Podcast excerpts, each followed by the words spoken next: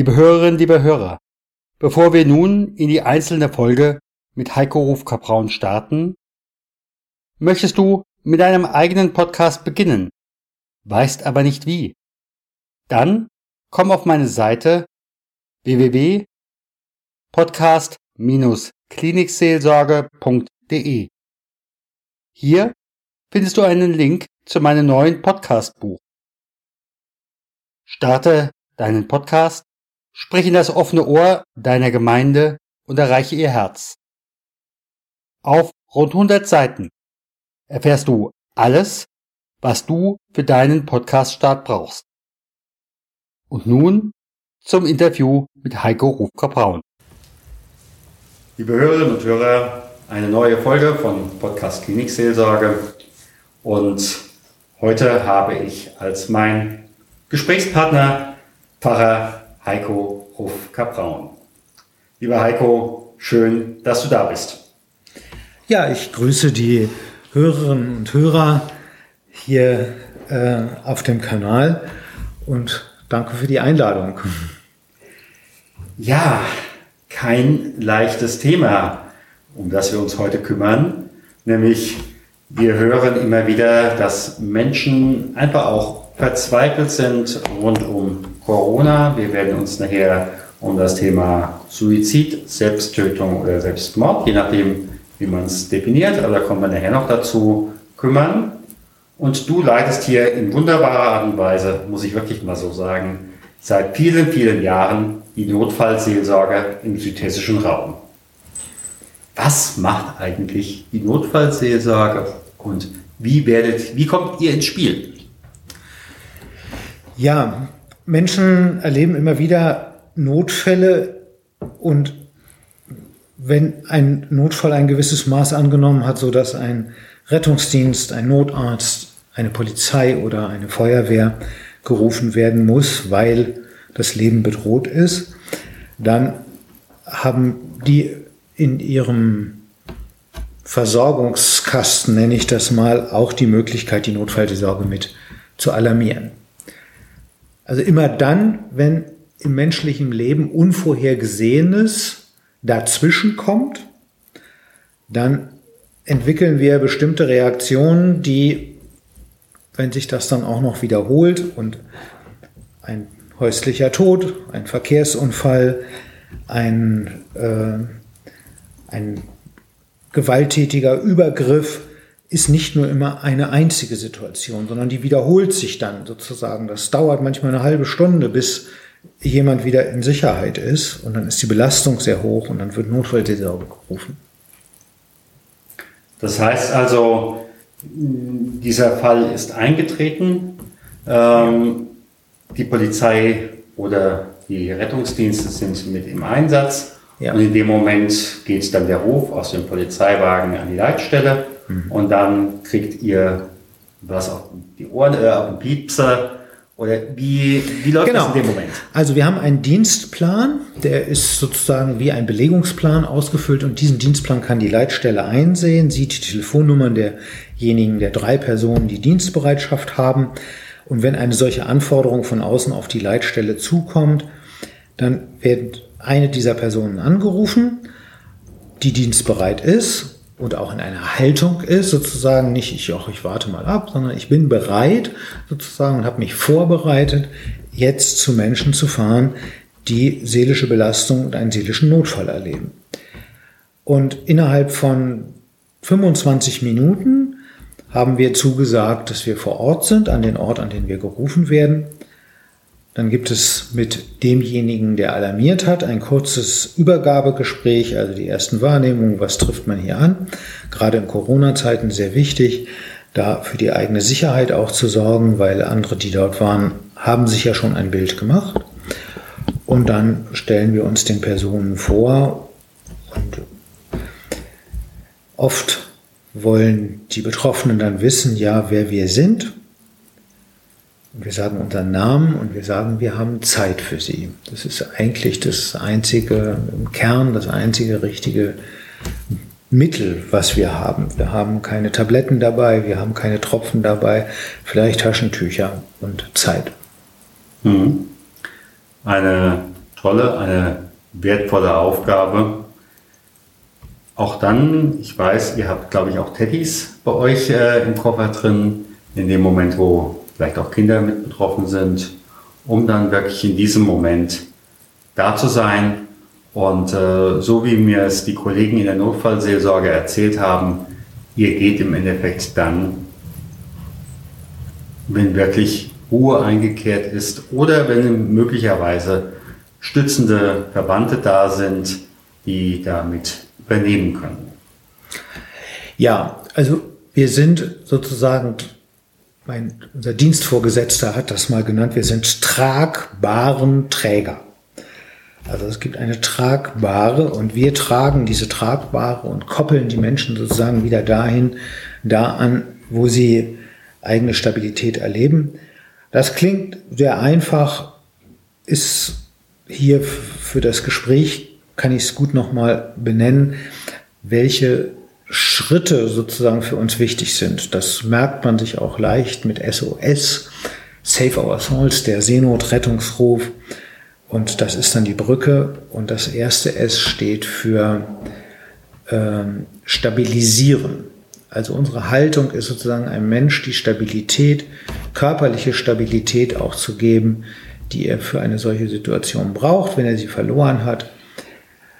Das kann sein, dass das auch mit einer körperlichen Berührung verbunden ist, auf der Schulter oder mit dem Aufsuchen eines sicheren und stabilen Ortes.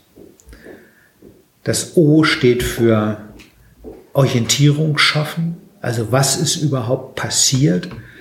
Alles geht viel zu schnell in einer solchen Situation von seelischer Überforderung und gleichzeitig geht alles viel zu langsam.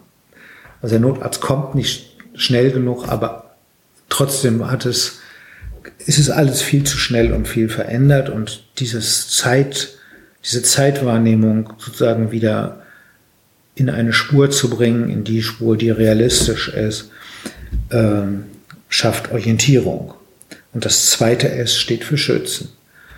Auf solche Personenkreise oder einzelne Personen prasseln eine Menge Fragen ein und ihnen dabei den sicheren und geschützten Raum zu ermöglichen, wo sie die Zeit und die Menschen um sich haben, die sie sich gerne wünschen.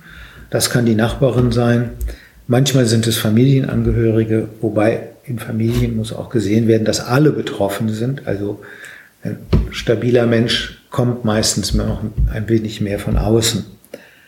Für Kinder ist es ganz wichtig, dass sie eine Bezugsperson haben, an die sie sich eindeutig wenden können. Und das geht durch alle Altersgruppen von Kindern hindurch.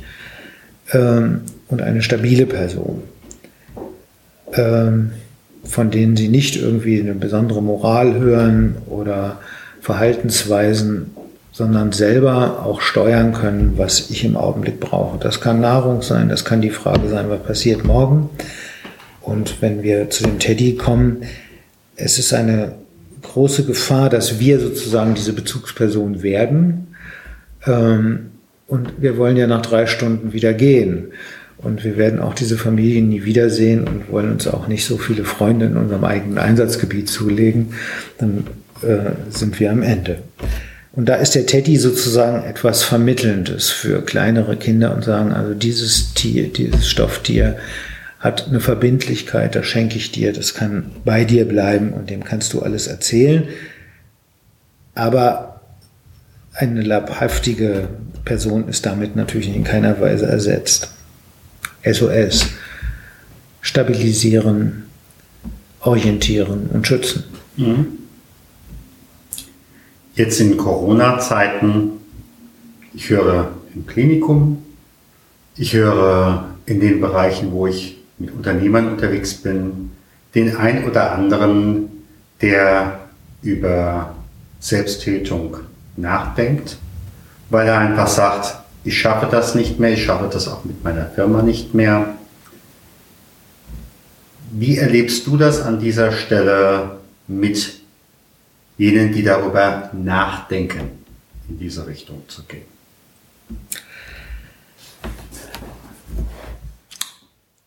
Also erstmal ist das ganze Thema der des Handanlegens an sich selbst natürlich ein großes Tabu.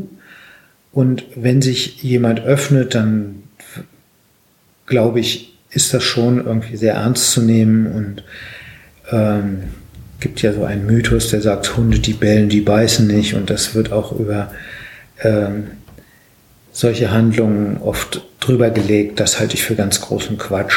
Also wer darüber spricht, den sollte ich ernst nehmen und zwar in jeder Hinsicht.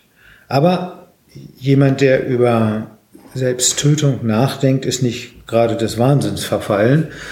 Ich glaube, dass wir da sehr ehrlich selber in den Spiegel gucken müssen und wenn man in Kontexten des Vertrautseins drüber nachdenkt und mit Menschen verbunden sind, dann glaube ich, kriegt man schnell den Zuspruch, dass alle darüber mal nachgedacht haben. Sehe ich genauso. Und ja, welches Wort wählen wir dafür? Damit fängt ja schon an. Also, was, wie benennt man das in einem solchen Gespräch? Suizid ist ein Fremdwort, ist ein griechisches Wort und heißt sich selbst fällen.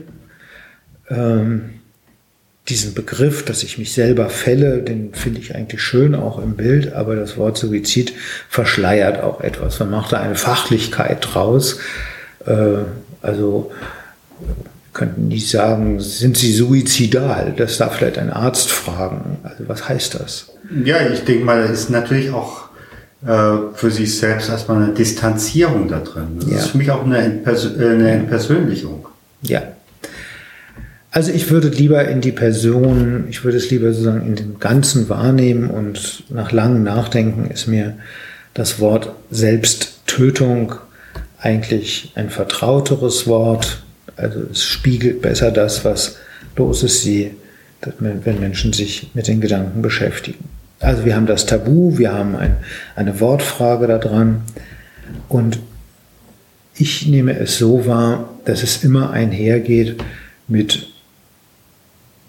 einer tiefen Erschütterung, die auch in einem solchen Gespräch zu spüren ist, äh, die bei der Person ist, aber die in dem Augenblick, wo es ausgesprochen ist, auch zwischen zwei Menschen ist.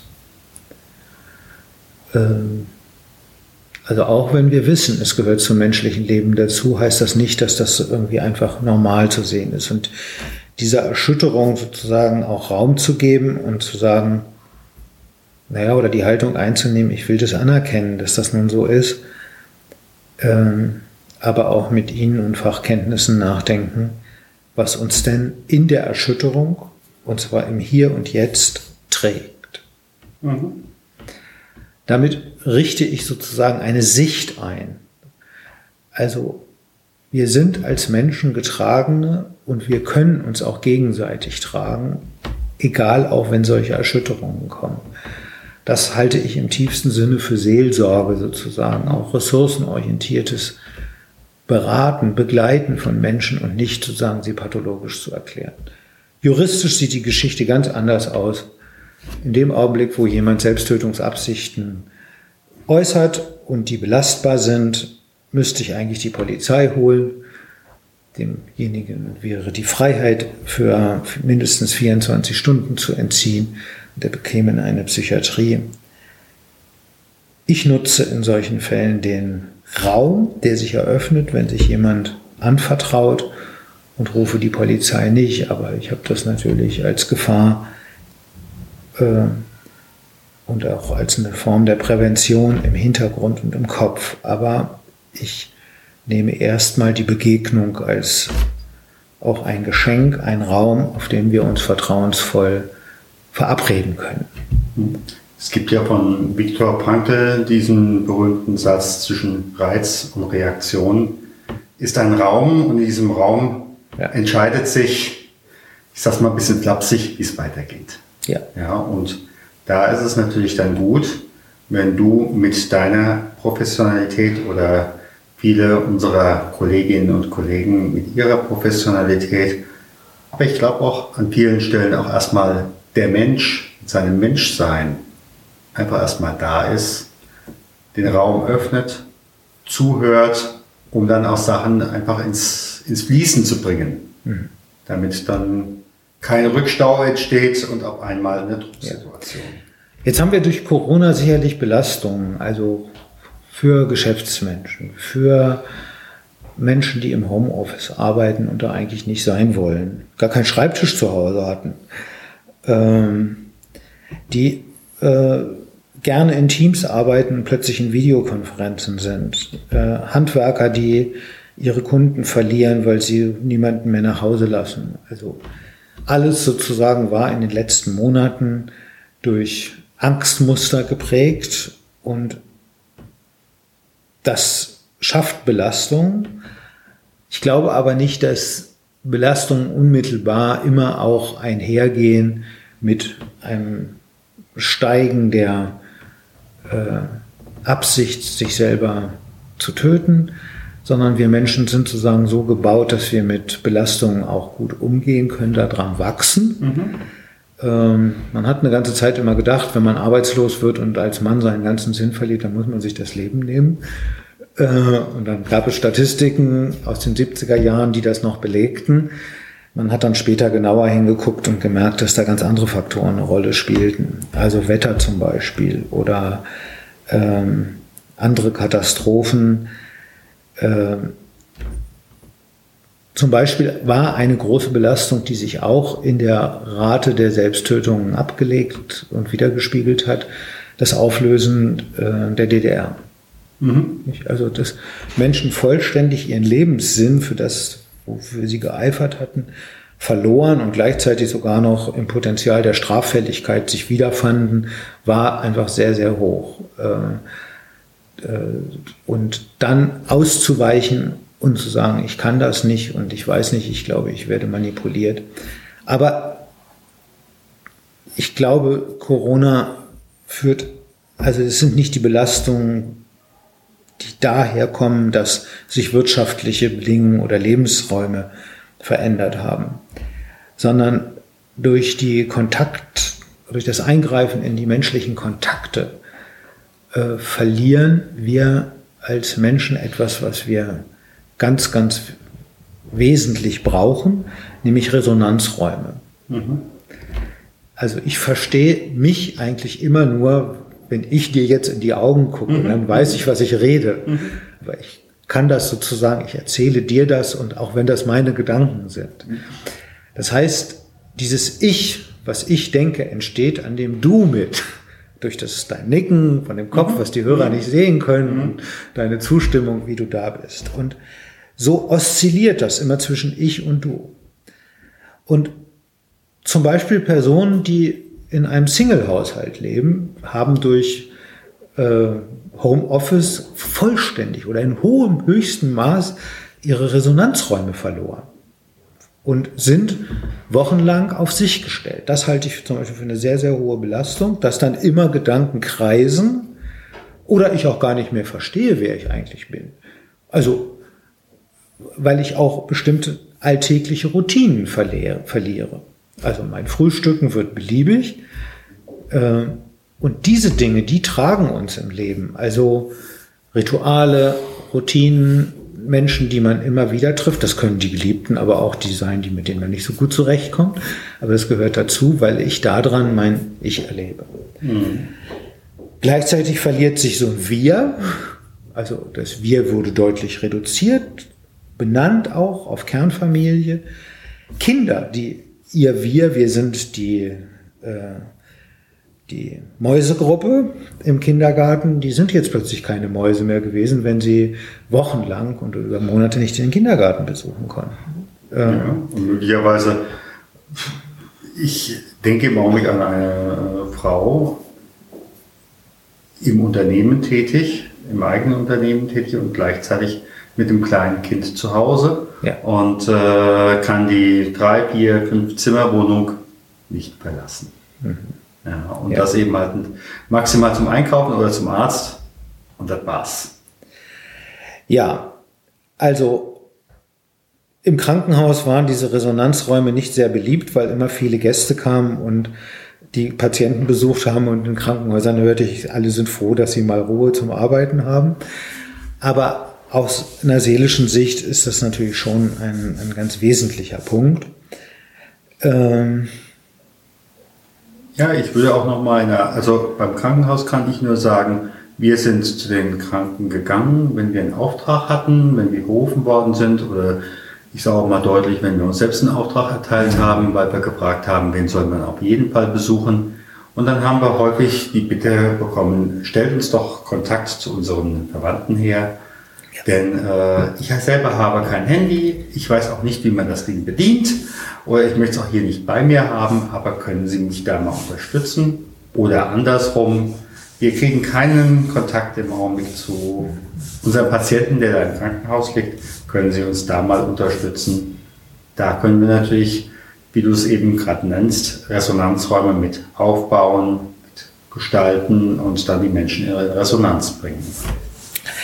Ja, der gestörte Alltag sozusagen hat die Person erstmal auf sich selbst zurückgeworfen, aber wir sind ja als äh, Menschen erfinderisch, wir haben schnell auch neue Rituale entwickelt.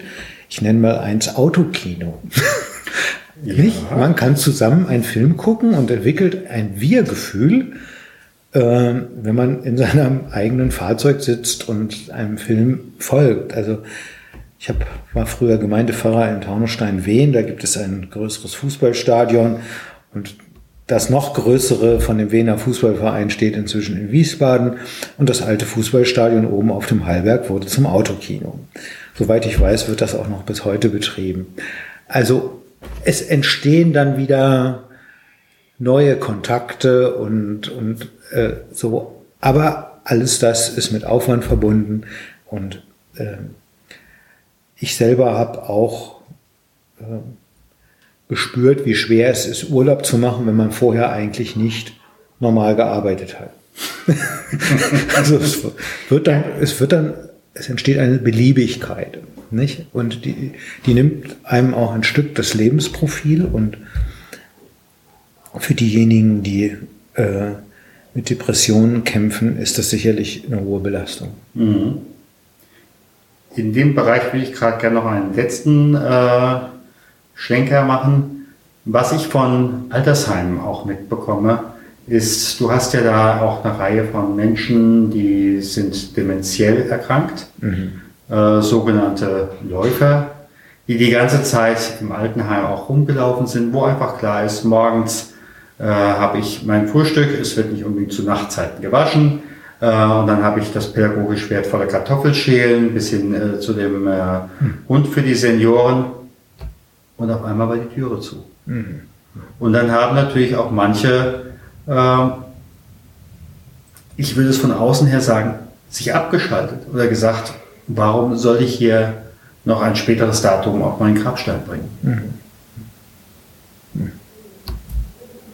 Ja, das führt sofort für mich zu einem Stichwort, was auch, sozusagen, wenn man über die Selbstfürsorge nachdenkt, auch von Notfallseelsorgern, aber so auch was trägt das menschliche Leben, dann sind mhm. es eigentlich vier Aspekte und du sprichst den an, der den Lebenssinn trifft. Nicht? Also was macht mein Leben für einen Sinn, wenn ich keine Kartoffeln mehr schälen kann mhm. und wenn meine Tür zu ist? Und ja, mit diesem Eindruck sozusagen, ich in meiner Existenz bin vielleicht lästig, weil ich viel Geld koste und mein Sinn sich auch nicht erschließt. Also Lebenssinn ist etwas ganz, ganz Wesentliches, was wir Menschen brauchen. Wir brauchen auch immer eine bestimmte Wirksamkeit. Also das, was ich tue, sozusagen soll etwas bewirken. Und ich finde dieses Beispiel mit dem Kartoffelschälen, ich sehe dabei bildlich meine Oma mit dem mhm, mhm. Messer vor mir, äh, wie sie die Kartoffeln schälte. Also diese Wirksamkeit, das, was wir tun, liebe Hörer, auch wir tun das hier, weil wir denken, sie hören zu. Und äh, ja, es löst bei ihnen etwas aus. Ja, ja. Genau. Äh, und die Dinge miteinander zu tun, ist ein dritter Aspekt. Mhm. Also wir sind Teamplayer als Menschen. Wir machen nicht gerne Sachen nur alleine. Ähm, und wir sind angelegt darauf, dass wir auch gesehen werden. Also das Wort Anerkennung ist ein bisschen abgedroschen so. Also dass wir äh, eine Wertschätzung bekommen für mhm. das, was wir in unserem wie wir die Tage füllen und wie wir miteinander unterwegs sind. Und das sind genau die vier Aspekte, die auch in eine Selbstfürsorge einer Notfallseelsorgerin, eines Notfallseelsorgers mit reingehören. Ich weiß, was ich tue, ich sehe einen Sinn da drin, ich arbeite im Team und es gibt Anerkennung. Und wenn man das zusammenfasst und auf die, und die Organisation Notfallseelsorge sich anguckt, dann ist es fast wie eine Selbsthilfegruppe, weil die Aufgabe hat einen tiefen Sinn. Die Anerkennung bekommen wir von den Ärzten, äh, die uns rufen und sagen, fantastisch, dass ihr immer da seid, egal wann wir euch rufen. Sei es beim Badeunfall, wo alle am liebsten weglaufen würden. Es kommt jemand, der sagt, ich bleibe. Ihr kommt zu zweit und arbeitet im Team und die Anerkennung geben wir euch gerne dafür. Und ich schreibe auf jeden Fall nachher eine Adresse drunter, wo man sich anmelden kann, wenn man da bei euch mitmachen will. ja. Ja. Und ich weiß, dass ihr eine gute Ausbildung äh, den Menschen zuteil werden lasst, damit sie wirklich im Einsatz ja, ja. hilfreich sein können und gleichzeitig ja Selbstwirksamkeit erleben, ohne dabei selbst zu Schaden zu kommen. Ja. Die Ausbildung umfasst 80 Unterrichtseinheiten. Das ist ungefähr in zehn Tage unterzubringen oder vielleicht auch in einer guten Woche. Und meinen letzten Kurs, den ich gehalten habe, der war kurz vor dem vor der Corona-Pandemie und den Kontaktsperren. Und wir haben ihn dann als Online-Kurs abgeschlossen, den Abschluss gemacht, was auch eine ganz besondere Erfahrung war. Und diejenigen, die diesen Online-Abschluss gemacht haben, die sind im Augenblick im Praktikum und werden zum Ende des Jahres beauftragt werden können. Hm. Jetzt frage ich aber nochmal in Richtung ähm, Selbsttötung, Suizid. Ihr werdet jetzt gerufen. Da hat sich, um jetzt mal in meinem Beispiel, ich war in den Ende der 90er Jahre, da hat man ja noch nicht in dem Maße von der organisierten Notfallseelsorge gesprochen. Zumindest bei uns nicht in der Region, wenn ich das richtig auf dem Schirm habe. Aber ich war in einer Gemeinde tätig, die hatte eine Brücke an der ICE-Strecke zwischen mhm. Frankfurt und Mannheim. Und so ab und zu bekam ich einen Anruf und dann kam dieser damals grün-weiße Firmenwagen äh, vorbei und hat mich mit zur Familie genommen. Was passiert in dem Moment? Was ja, die diese Fahrzeuge sind ja heute blau-weiß oder blau-silber. Ähm, ja, also als erstes gilt es sozusagen, und deswegen ist das Wort Suizid vielleicht ein bisschen in die Irre führend, äh, das anzuerkennen und zu erkennen und zu sehen, dass hier ein Mensch gestorben ist also es geht um den Tod und es geht nicht um die Form dieses Todes. Da wird jemand betrauert, da wird jemand vermisst. Das ist das eine. Also ein in Anführungszeichen normaler Tod zu einer Unzeit, mit dem keiner gerechnet hat. Das könnte auch ein Verkehrsunfall sein. Mhm. Das ist der eine Aspekt. Der andere Aspekt ist, wir haben immer wieder die Neigung dazu, nach Wirkung und Ursache zu fragen. Also kommen irgendwie nicht drum rum, äh, zu wissen und irgendwann herauszubekommen unter allem Aufwand, wenn ein ICE entgleist, dass es ein Radreifen war. Äh, und das hat nicht nur juristische Aspekte, das hat auch hohe seelische Aspekte. Ich weiß nämlich, was los ist.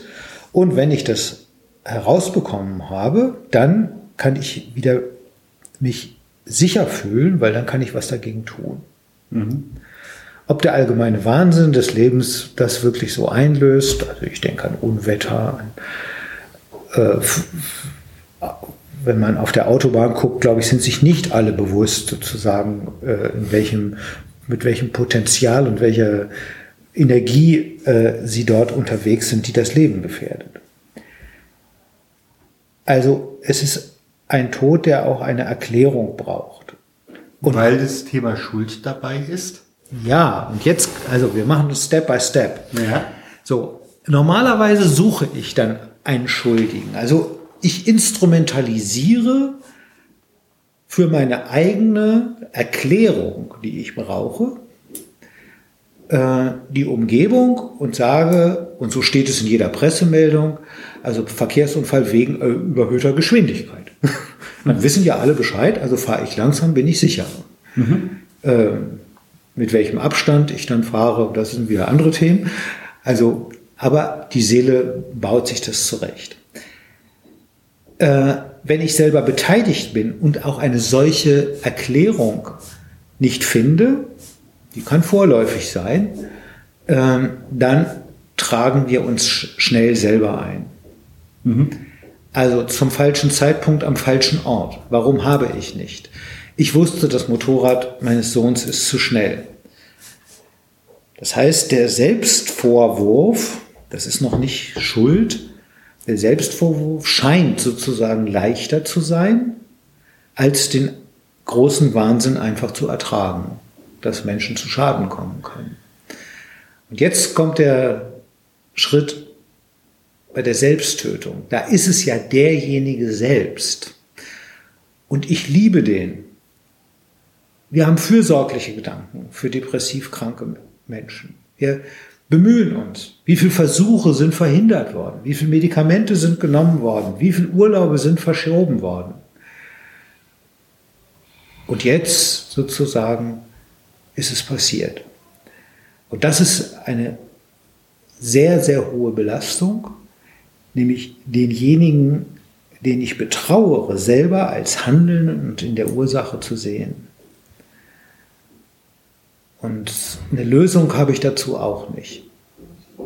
Ich kann nur sagen, ich kann dem nicht widersprechen. Deswegen würde ich nie über Selbstmord sprechen, mhm. weil das nämlich einen juristischen Aspekt hat. Mord steht mhm. unter Strafe. Sondern man kann keinem Menschen das Recht des Hand an sich Legens absprechen. Und man kann es auch nicht verhindern. In keinem Krankenhaus, nee in keinem Gefängnis, nirgends. Und ja, zumal, wenn ich einfach überlege, in den Gemeinden, wo ich Gemeindepfarrer war, und gerade diejenigen, die an Bahnstrecken ja. liegen, ähm, da kenne ich manchen, da weiß ich es von drei, vier, fünf, sechs, ja. sieben, acht Versuchen, bis der Versuch erfolgreich war. Also das ist ein wesentliches Thema in solchen Seelsorgesituationen, einen Raum zu schaffen, in dem man denjenigen dieses Recht auch zugesteht. Und das soll nicht die Trauer, es ist kein Trost. Äh, es ist aber äh, eine Entlastung für, für alle Beteiligten drumherum. Und der letzte Akzent und auch ein ganz, ganz triftiger ist, wenn jemand, der geliebt ist in einer Familie, und davon gehe ich von den in allermeisten Fällen aus, auch wenn es manchmal schwierig ist, selber sein Leben beendet, dann ist das Netz der Bindung und der Liebe vehement erschüttert. Also die Frage von Verlässlichkeit. Wir unterhalten uns so auch hier über ein schwieriges Thema und begegnen den Patienten oder den Klienten, die zu uns kommen, auch so, dass wir damit rechnen, dass sie nicht am nächsten Tag weg sind. Und diese Verlässlichkeit muss immer wieder erzeugt werden. Und gerade in Familien, in denen so etwas geschehen ist, das haben diejenigen, die es tun, nicht im Blick. Diese Erschütterung, die sie dann unter Kindern verstreuen und eintragen. Und ich glaube, wer das in seiner Familie sich genau und gut anguckt, wird auch schnell zu fremder Beratung neigen und sagen, ich brauche sozusagen einen Krückstock, einen Gehstock, um das Netz der Liebe in unserer Familie wieder zu erzeugen. Trotz Betroffenheit und Trauer. Das war ein tolles Schlusswort. Ich sage mal ganz, ganz herzlichen Dank. Und ich werde deine E-Mail-Adresse, wenn du nichts dagegen hast, unten ja. drunter setzen. Genau. Und äh, wer da noch Fragen hat, kommt auf dich zu und dann kann es gerne zum Gespräch kommen. Und wenn jemand sagt, ich möchte mich da engagieren Und wenn es eben halt nicht im Raum Darmstadt ist, sondern im Raum, ich sage einfach mal Lemgo oder vielleicht im ja. Raum Kiel, äh, soweit ich weiß, ist die Notfallseelsorge zumindest deutschlandweit, wenn nicht sogar international. Ja, also das Stichwort heißt, wer googelt, PSNV, psychosoziale Notfallversorgung. Darunter findet man in den Landkreisen und in den kreisfreien Städten in der Regel eine Organisation, die diese seelische Unterstützung vorhält. Und viele sind auch auf ehrenamtliche Mitarbeit angewiesen. Herzlichen Dank. Gott segne dich und behüte dich. Gott lasse leuchten sein Angesicht über dir und sei dir gnädig.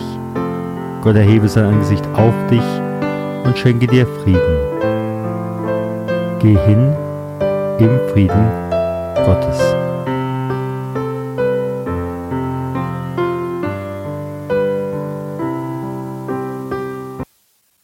Herzlichen Dank für Ihre Zeit und Ihre Aufmerksamkeit. Hat Ihnen diese Sendung gefallen? So freue ich mich über Ihre Rückmeldung entweder über iTunes oder über die E-Mail podcast-klinikseelsorge at stefanhund.com. Sie können uns auch gerne auf Facebook folgen, auch auf der Seite Podcast-Klinikseelsorge. Vielen Dank und auf Wiederhören und vielleicht auf Wiedersehen. Ihr Stefan Hund.